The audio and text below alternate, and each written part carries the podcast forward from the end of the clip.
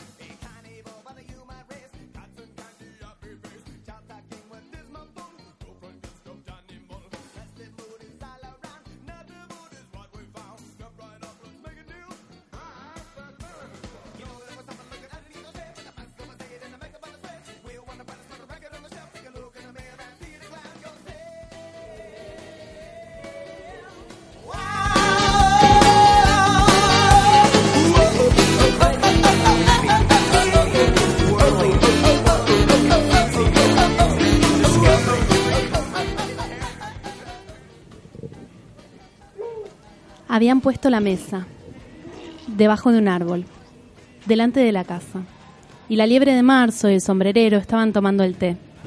Sentado entre ellos había un lirón, que dormía profundamente, y los otros dos lo hacían servir de almohada, apoyando los codos sobre él y hablando por encima de su cabeza.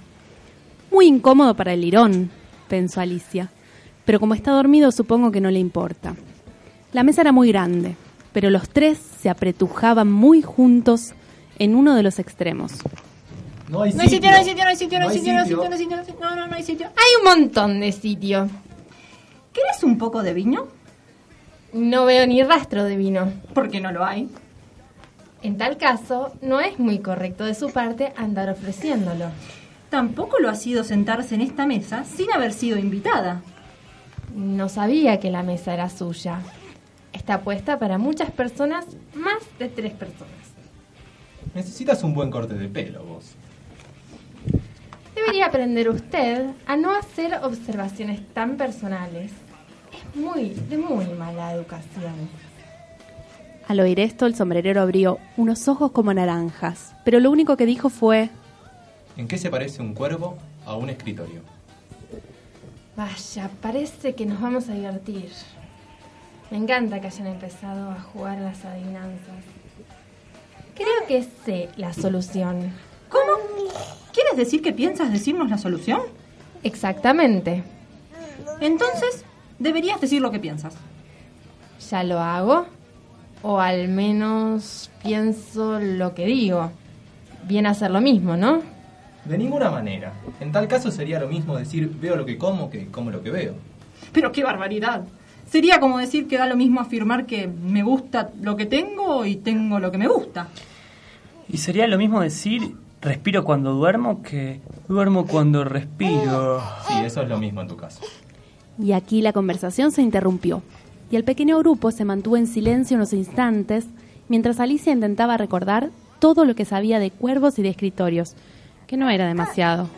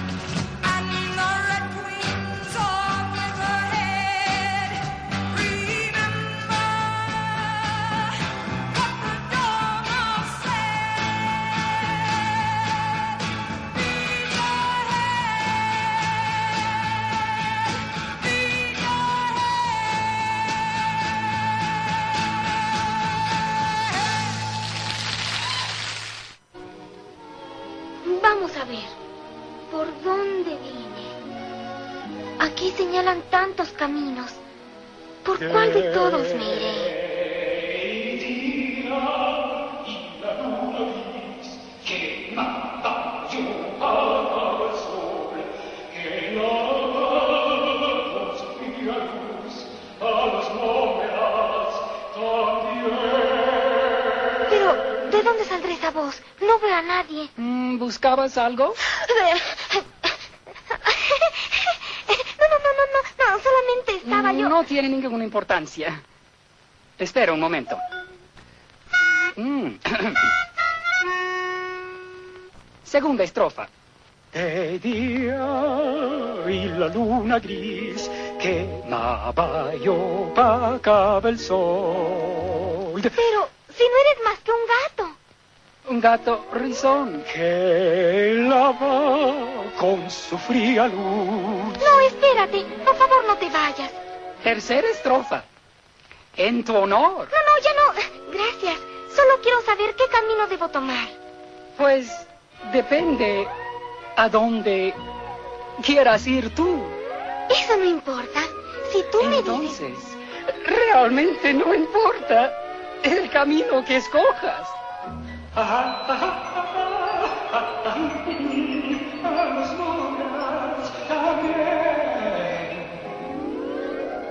Oh, se me olvidaba. Si de veras quieres saberlo, se fue por ahí. ¿Quién? El conejo blanco. ¿De veras? ¿De veras qué? ¿Que se fue? ¿Quién? El conejo. ¿Cuál conejo? Pero si acabas de decirme que me... ¡Ay, Dios! A que tú no puedes hacer esto. No. Sin embargo, si yo buscara un conejo blanco, le preguntaría al sombrerero loco. ¿Al sombrerero loco? No, no, no, mejor no. Oh, ahí está la liebre por este lado. Gracias. Creo que iré a visitarla. Puedes ir, aunque te advierto que también está loca. Pero yo con quiero tener ningún trato. Oh, eso no lo puedes evitar. Aquí casi todos están locos. Tú tal vez notes que yo no las tengo todas conmigo. Y los moverás también. Dios mío, más vale ser amable con esta gente Sístole, Diástole. literatura compulsiva. Se estrena los viernes a las 19 horas. Se repiten los miércoles a la misma hora. Siempre por acá. Por FM La Continua 88.7. La radio del instituto.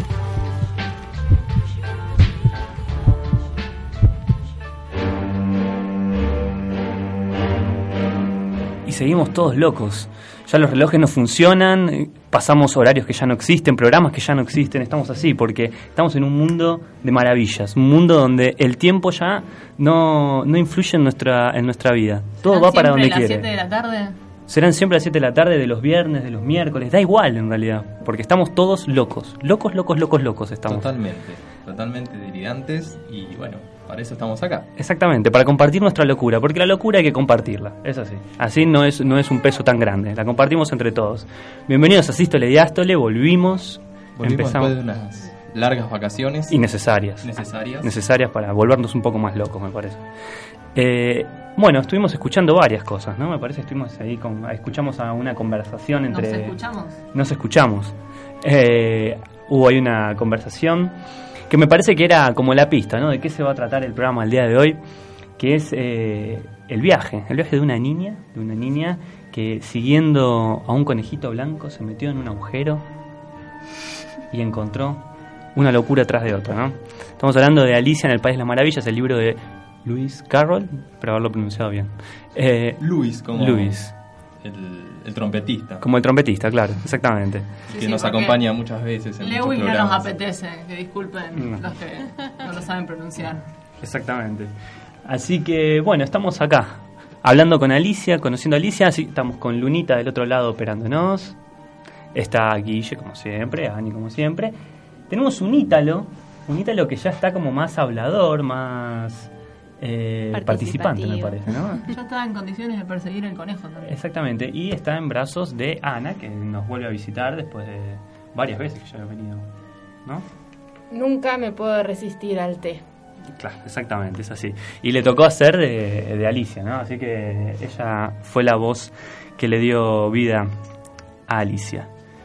Bueno, ¿cuántas cosas que hay sobre Alicia en el País de las Maravillas? ¿Cuántas cosas que hay sobre Luis Carroll? Es un universo. Hay información para tirar para arriba y vamos a empezar a tirar un poco de información para arriba. ¿Les parece? Perfecto, sí. A mí Por- me gustó la nota de... Ya. Hay un sombrerero que está loco, que es, es el personaje que, que me tocó interpretar. Y- Muy bien lo hiciste, te digo. ¿eh? Creo debe haber alguna cercanía y no creo que hayas actuado tanto. Locura seguro, hay que ver si... si- Falta el si sombrero. sombrero, claro.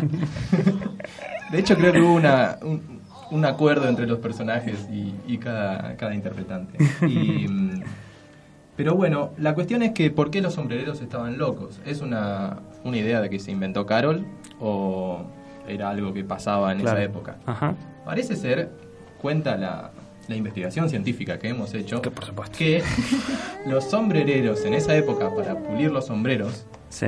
utilizaban un producto químico que es muy tóxico que se llama mercurio. Ah, el de los termómetros. El que usa, exactamente, el mismo elemento químico lo usaban, le ponían en el, en el paño de los sombreros y los lustraban. Ah, pero eso es recontratóxico. eh. Entonces, los sombreros con el paso del tiempo quedaban medio chapas. Claro, sí, Y sí. bueno, a algunos se le paraba el reloj a las 7 de la tarde y pensaban que siempre eran las 7 de la tarde. Claro. Eh, Bueno, como dice el dicho, sí. dos veces al día tenía razón, por lo menos. Por Una lo vez al día, si era la tarde. eh, mirá vos, así que era por el mercurio. ¿Y pero qué pasaba también quien usaba ese sombrero, me imagino, ¿no? Que debe tener alguna especie de daño Eh, colateral. No, no sé muy bien cómo funcionará eso. ¿Se Claro, evaporará? el- Supongo lo que me parece es que el mercurio si lo inhalás empieza a producir una toxicidad. Ajá. Te corrijo. También el mercurio es muy tóxico en contacto con la piel. Así que es muy probable que hayan estado todos locos. No, bueno, pero eso lo estuve investigando y no es así. Hay dos tipos de mercurio. Ajá. Uno es el mineral y el otro es el orgánico. El Ah. orgánico es el que tocándolo con la piel, porque ya está transformado ese elemento químico, Sí. ingresa en el organismo. Ah, Pero el, el mercurio que utilizaban los sombrereros era el mineral. Ah, Entonces ese solamente podía in- ingresar al, al organismo a través de las vías respiratorias. claro. Entonces el tipo al empezar a frotar, algo se desprendía, por le cambiaba eh, las propiedades químicas Sí. y se desprendía en, en vapor. Y eso es lo que inhalaba. Ah, y eso es lo que los dejaba así medios loquitos que querían arreglar relojes con manteca y cosas por el estilo. Claro, porque parece ser que, eh, según dicen los biólogos, eh, interactúa directamente con la sinapsis neuronal. Va directo ahí el mercurio. Claro, va a los talones. Ahí- sí. Y entonces, ahora me quedó la duda del el mercurio orgánico. Que, que- Sí, eso no pude, Ah. no quise seguir leyendo porque ya para el próximo programa. tema que- sí, sí. Eh, pero bueno, sí, hay dos tipos de mercurio. Hay una expresión en inglés que dice que fulanito de tal está tan loco como un sombrerero. Así que era, se ve que es algo común. Ahí va. Bueno, parte de- del folclore que tomó según seguro eh, Carroll para... Me estoy tratando de acomodar los... Perdón, eh, estoy haciendo mucho ruido, pero esto está... Te tocaron los auriculares deformes. Sí, los mutantes, me tocaron los, los que están hechos con no mercurio. parece descabellada la idea de que lo haya tomado de la realidad, porque toda su obra es muy crítica o muy basada en la realidad, como que tiene mucho bagaje histórico si uno Ujú. quiere investigarlo.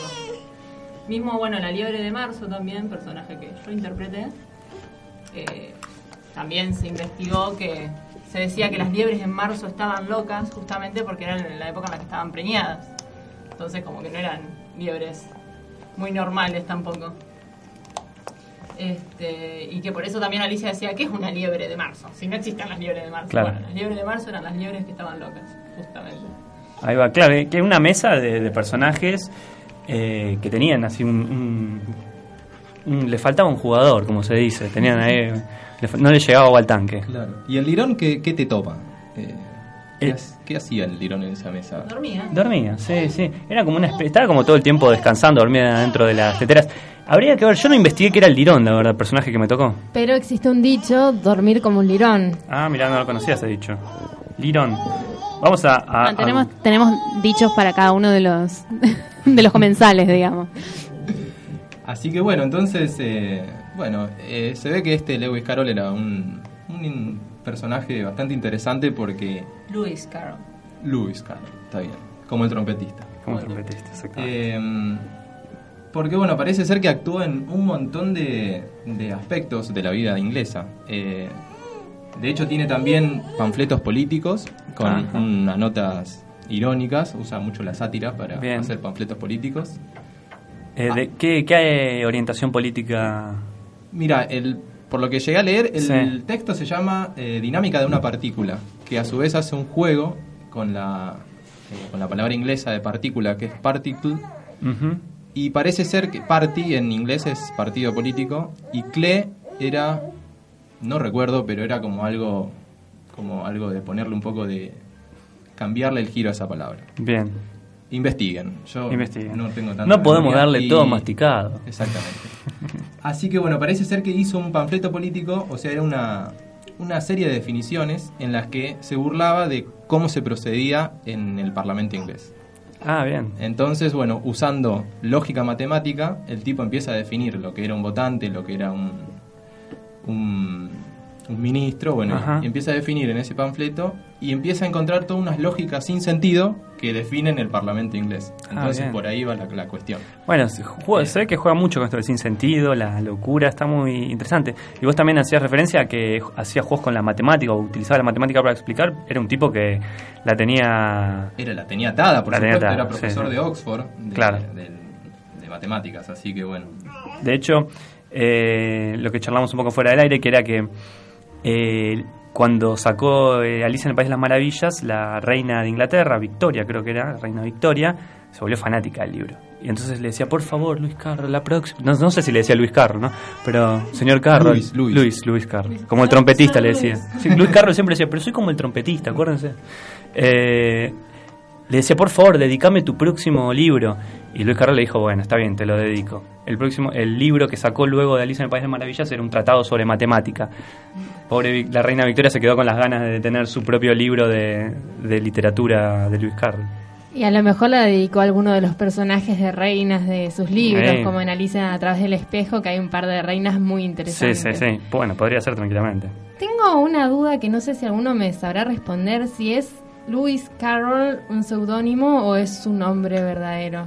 Es, eh, Es el seudónimo. es un seudónimo que se lo puso un amigo. Ah, bien. Entonces no sabemos cómo le decía la reina. Claro, es verdad, sí, sí. Su verdadero nombre era, bueno, es impronunciable para mi lengua, pero es algo así como Charles Ludwig Dodson. Una cosa por el estilo. Así que por ahí le decía señor Dodson, señor Ludwig, o Charles, o Carlitos, no sé. Charlie. Charlie, claro. Eh, estuve investigando sobre el lirón, así mientras está. eh, es un roedor que duerme muchísimo. Tiene periodos de hibernación de muchísimos meses, así que debe andar por ahí la, Ahí va. la locurita. Bien. Eh, Bueno, eh, yo me iría con un temita musical dale, que por ahí alude un poquito al tema. Dale, dale. Estuvimos charlando. Vamos a tocar una, una obra muy profunda que se llama Chip Chibi Bam.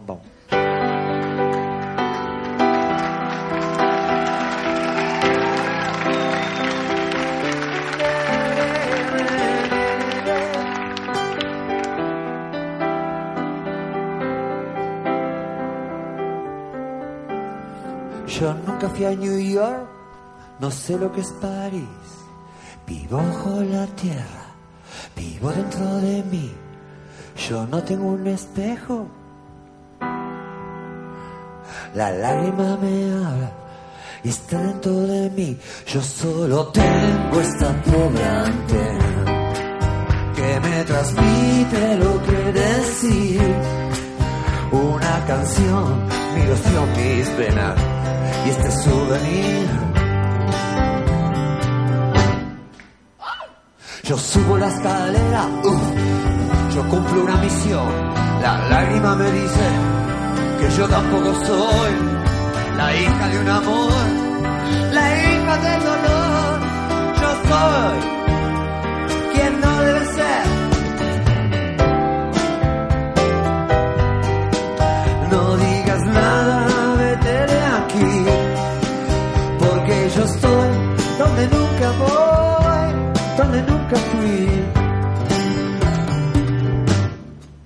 Con calma.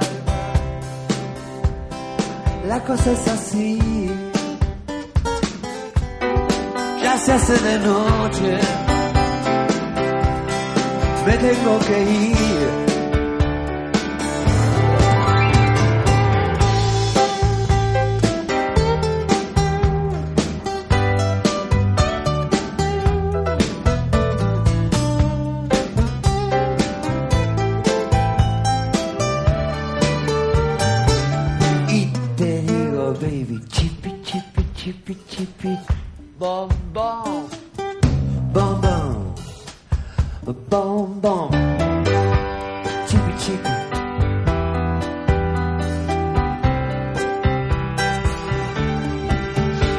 Dolor por siempre, es que al mercurio lo tengo aquí. Ya no digas más palabras, ya vete de aquí. Y no te olvides nunca que primero, a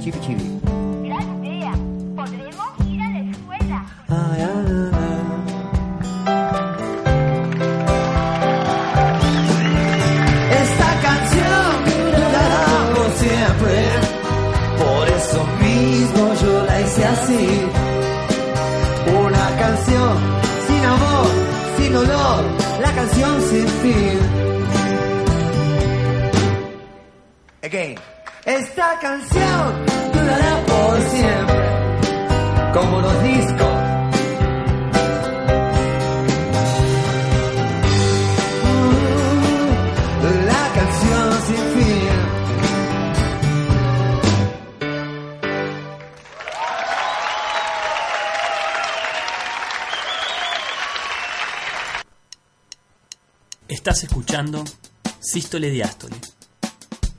Una circulación continua de textos imaginarios.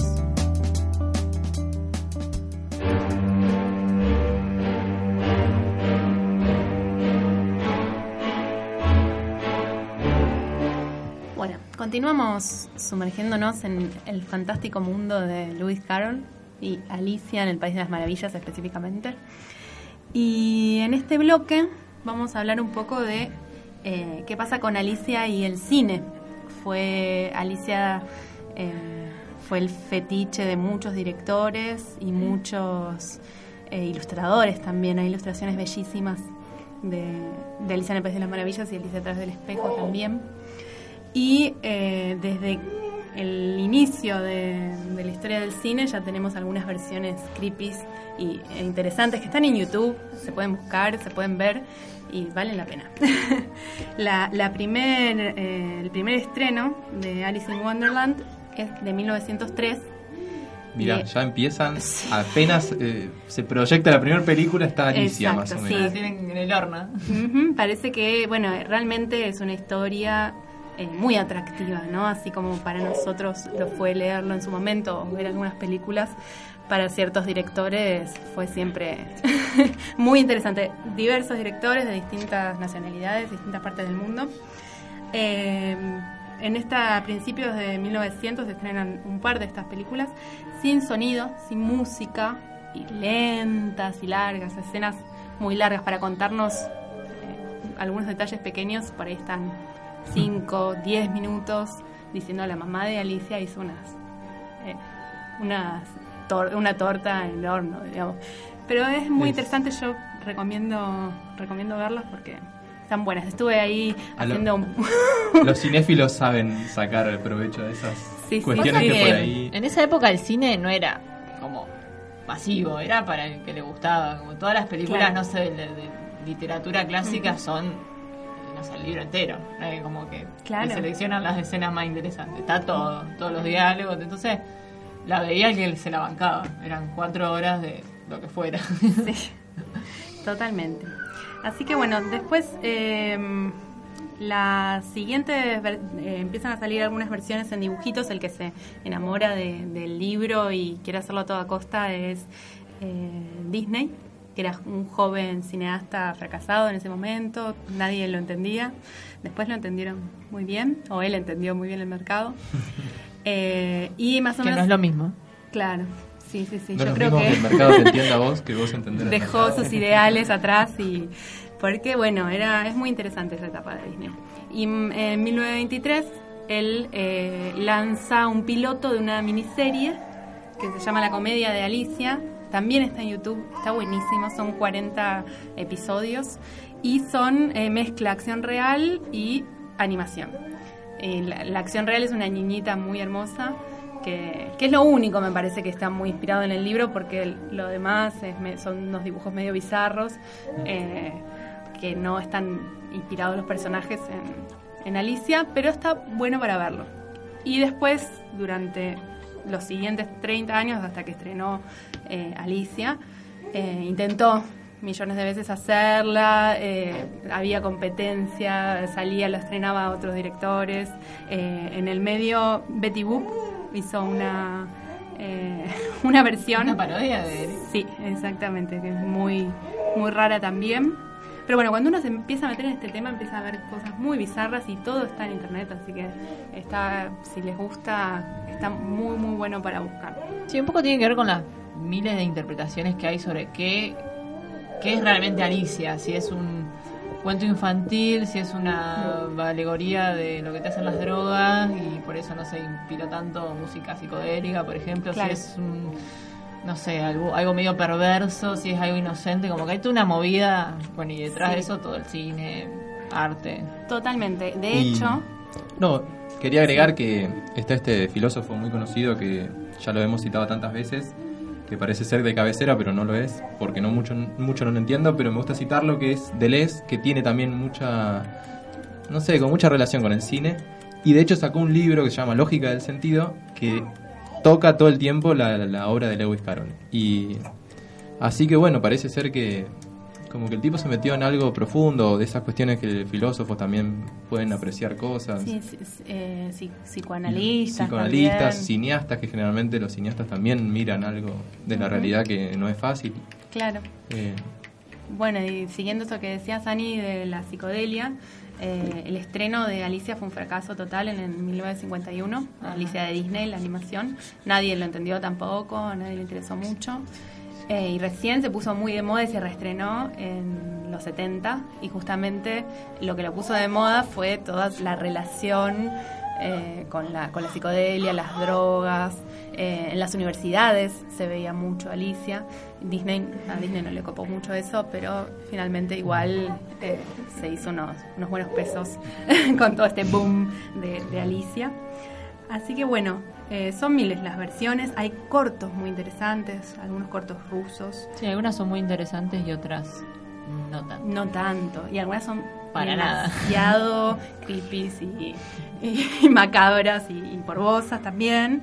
Hay eh, versiones pornos, por supuesto, siempre, siempre aparecen. Y, y hay una que a mí me encanta, una de las que más me gusta, sale en 1988 y es de Jans van Spangmayer, que es eh, un checo. Es artista gráfico, escultor, diseñador y poeta surrealista checo, célebre por sus películas de animación que influyeron a importantes cineastas como Tim Burton, que Ajá. voy a cerrar este pequeño bloque con, con eso, o Terry Gilliam también. Y él lo que hace es trabajar con, con muñecos utilizando la técnica de stop motion. Es muy interesante y muy lindo lo que logra. Estéticamente es este es el checo, impecable. el sí. artista checo. Exactamente. Y también emplea, por supuesto, o sea, mezcla este stop motion con actores reales, con máquinas, con figuras de arcilla, con muñecas antiguas, esqueletos de animales. Eh, logra unos efectos muy interesantes. Y Además el laburo que tiene ese tipo de películas, porque stop motion, para el que no lo sabe, es sacar una fotografía, mover los personajes, o sea, mover los muñecos, sacar la otra movimiento foto, para que- exactamente, sí. para crear el movimiento como lo hace en realidad el cine, es, es lo mismo, pero la cámara está filmando algo que se está moviendo y graba cuadro a cuadro. Pero estos los tipos lo hacen cuadro a cuadro manualmente, apretando ellos con el dedo el botón para crear el cuadro. Y él es el que crea también las marionetas, los muñecos, o sea que sí, trabajaba un montón, se ve que le copaba, y lograba unos climas muy pesadillescos. También se inspiraba además de en Carol en otros autores famosos como Poe, que también tiene esta cosa súper Ah. Así que bueno, no se la pierdan así como recomendación. Para mí una de las mejores eh, versiones es esa y no se queden por favor con Alicia de Tim Burton, que me parece me pareció desastrosa. Para mí fue Claro. muy... Llora, lo nombrás y llora. Sí, sí, sí. fue muy decepcionante, muy decepcionante ver Mm. esa película. Hay cuestiones que están muy bien logradas, eh, hay personajes muy lindos y personajes desastrosos como Johnny Depp con su sombrero. Em, pero el, el guion es, es espantoso y un 3D mal hecho. Parece más un guion como Avatar, más parecido a Avatar que, que a Big Fish o no sé. También es interesante nombrar que en general tenemos muy mezclada la historia de Alicia en el País de las Maravillas Mm, con Alicia cual. a través del espejo. Tanto la versión de Disney como la de Tim Burton, todas tienen retazos de ambos libros como una mezcla. Ninguna es el- uno de los libros en estado puro. Y de hecho, de eso se encargó justamente el cine. digamos. Claro. Y es que hay personajes muy interesantes en, muy interesantes en, en A través del espejo, pero no fue el más conocido. Así que me parece que tomaron esos personajes hermosos. Sí, yo me tendría que haber metido antes por ahí. Ahora, la primera versión de Walt Disney, el, eh, contrató, Walt Disney contrató como guionista de, de ese proyecto a Aldous Huxley, nuestro poeta de cabecera, ¿no? El de las puertas abiertas de, de la Las percepción. puertas de la percepción. La puerta de la percepción, perdón. Y lo contrató a él para que haga el primer guion de Alicia en el País de las Maravillas. Y parece que el tipo empezó a flashearla. Empezó a flashearla, empezó a hacer un montón de cosas, empezó a armar un guion y a eh, empezar a mezclar, ya en 1945 estamos hablando, imágenes y live action, que, ¿cómo serían? Personas reales. Entonces empezaron a mezclar una película.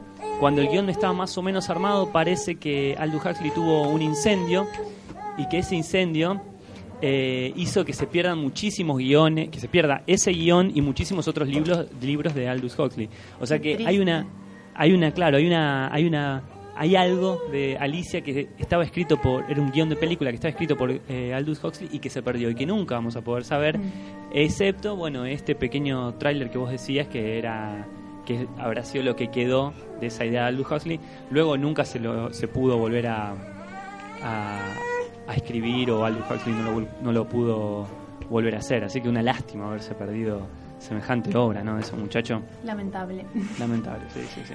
Bueno, y como para cerrar, hay dos cortos, como son cortitos, los vamos a subir después a nuestra página. De paso, recordamos que nos pueden seguir en Facebook, en Sístole Diástole FM La Continua. Ahí vamos subiendo todos nuestros programas anteriores eh, y los futuros. Y, y ahí vamos a subir, por empezar, un corto de animación muy interesante, súper psi- psicodélico del 82, si no me equivoco, que está muy bueno, y muy extraño.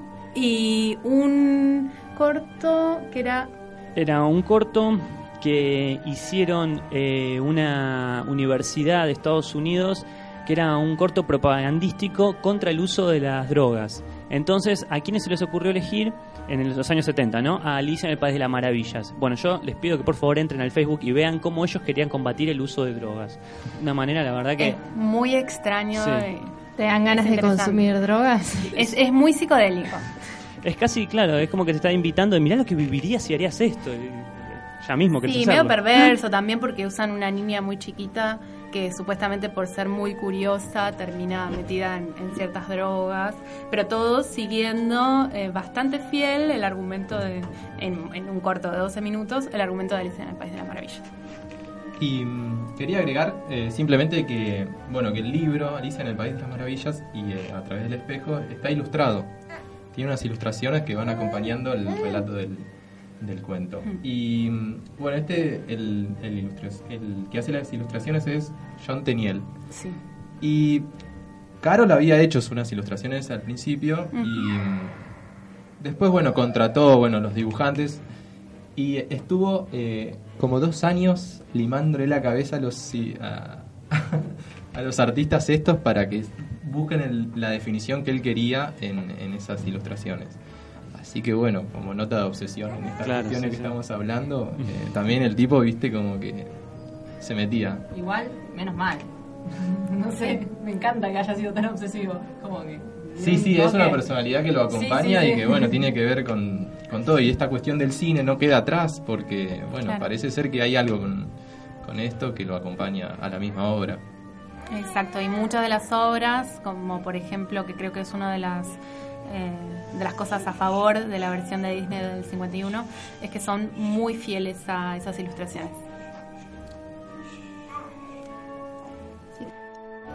Estás escuchando Sístole Diástole. Una circulación continua de textos imaginarios.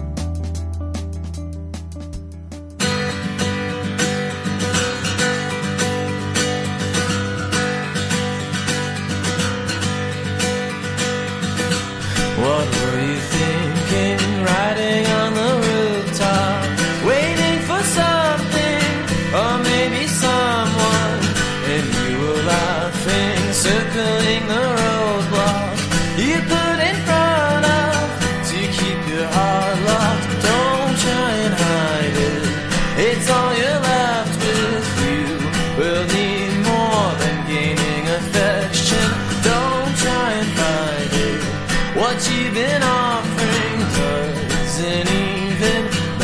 but you're born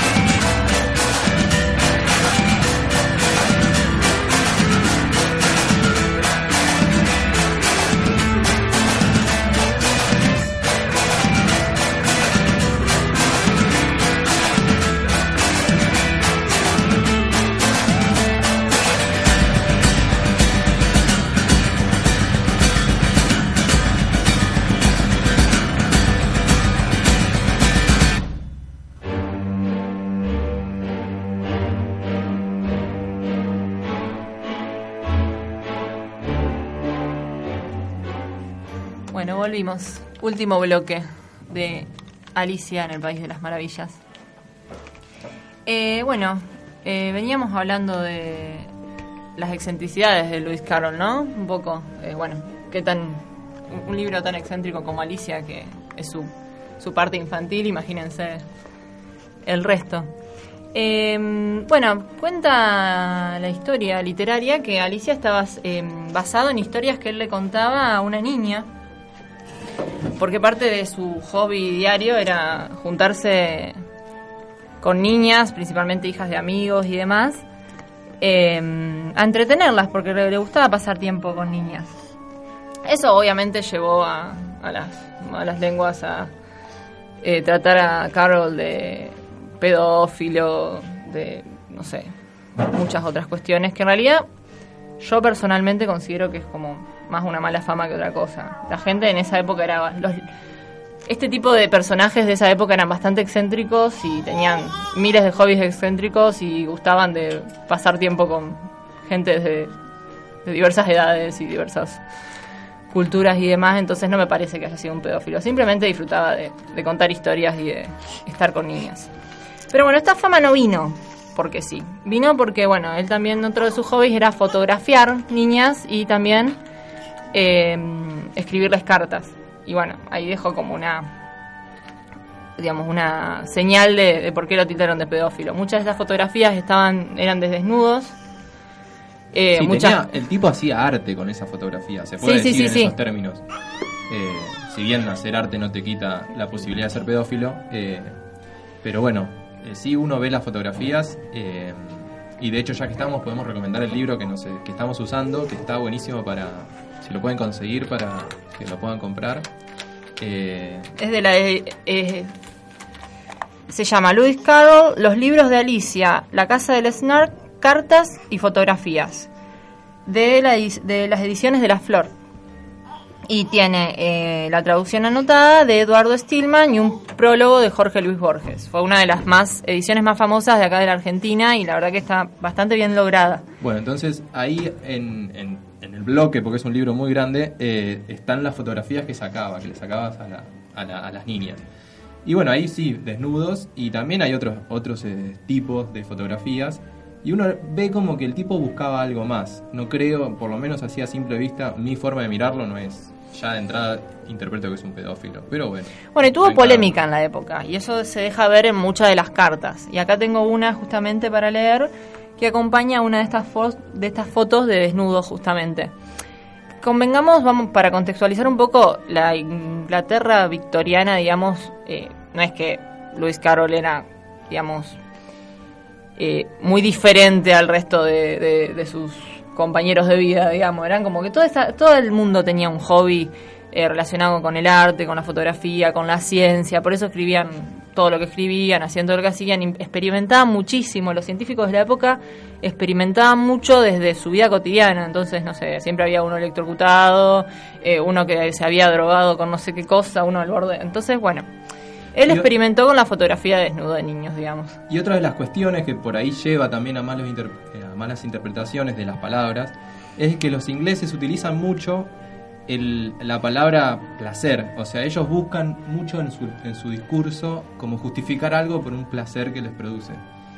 Entonces uno puede leer, me produce mucho placer escribirte esta carta. Y ahí está la cuestión de la interpretación, ¿no? Entonces, y ahora vamos, cuando vayamos al, vayamos al texto, vamos a abrir ese debate. Bien, y yo acá tengo una carta escrita el 14 de marzo de 1877 a la madre de una de las niñas, que dice lo siguiente. Querida señora Hatch, ¿se acuerda de esa foto que le tomé a Birdie de perfil, sentada, con el cuerpo inclinado, con una mano en el mentón, en aquellos días en que aún no había aprendido a considerar la ropa como de rigor? Fue una gema que no tengo mucha esperanza de repetir, y me gustaría mucho, si fuera posible, lograr que la señora Bond de Southsea, la mejor iluminadora fotográfica viva, a mi opinión, coloree una copia. Pero no me decido a plantearle la cuestión. La gente tiene muy diversos puntos de vista y podría resultarle chocante que lo hiciera yo personalmente. ¿Tendría usted la amabilidad de hacerlo por mí?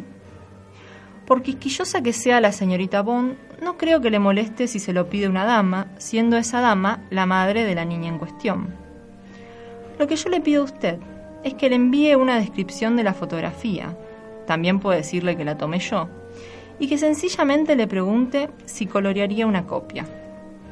Entonces, si ella dice no, nada malo habrá pasado. Pero si por usted me entero de que dice sí, podré seguir tratando el asunto fácilmente en persona. Hace tiempo que intento dar con su nueva casa, pero a la fecha sigo tan ignorante de su dirección que me veo obligado a enviarle esta por medio del señor Hatch. Créame sinceramente suyo, C.L. Dodson. Bien. Ah, bueno, y siguen con los datos de dirección y demás. Cuestión que el, tipo se dio cuenta de que había pasado algo raro, digamos, detrás de sus fotografías, pero eh,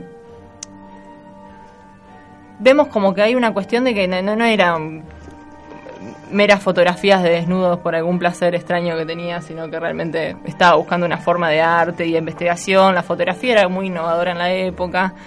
Y por otro lado, tenía una muy buena amistad con las niñas y les contaba historias y la pasaba muy bien. Entonces, muy probablemente haya sido todo una mala fama que le, que le crearon al pobre Carol. Este, bueno, era como un dato de color que queríamos sumar a todas sus excentricidades. Sí, bueno, yo eh, no lo voy a leer, pero también hay cartas donde él les escribe a, la- a las niñas también. Y tiene, bueno, una forma de expresarse, eh, no sé, buscando algo de buscar ese juego de los chicos. Como parecía como que iba a, a mirar algo en, esa personalidad que tienen los niños. Y bueno, parece ser que hoy en día está como muy de moda o está bueno eh, ser adulto criticando a los niños o a los comportamientos estos excéntricos de, de estas personas. Sí, cuando él realmente lo que hacía de- para mí era justamente rescatar el- la gracia que tiene el lenguaje de, de cualquier niño y, y el juego que hay detrás de esos lenguajes y él realmente gustaba de, de toda esa imaginación y esa creatividad, ¿no? Bueno, y Alicia surge de los, de los paseos que Alicia en el País de las Maravillas, la- el relato, surge del, de, la- de los cuentos que él le contaba a tres hermanas eh, eh, cuando paseaban en una barca, no me acuerdo en qué, creo que en el Támesis. Y bueno, de hecho una de estas chicas eh, que se llama, creo que se llama Alice, ¿no? Alice Little, sí. le insiste que lo, que lo publique, que lo publique, que se lo escriba, que se lo escriba, que se... Entonces, en una Navidad se lo entrega en, en escrito y después, bueno, cobra coraje y lo publica para, para, para materializarlo, ¿no? Así que, bueno, eh, eso es como, bueno, lo que podemos aportar desde acá. Bueno, llegamos al final del primer programa. Un programa muy lindo. La verdad que todos somos muy fanáticos de Alicia y de la obra de Carol en general. Los invitamos a seguir investigándola. Y nos vemos el viernes. Nos escuchamos. Ah, pare- parece que Ítalo tiene algo que decir. Bueno, nos escuchamos nuevamente el viernes que viene, 19 horas, por FM La Continua. Eh, y bueno, será hasta la próxima. Estás escuchando Sístole Diástole. Una circulación continua de textos imaginarios.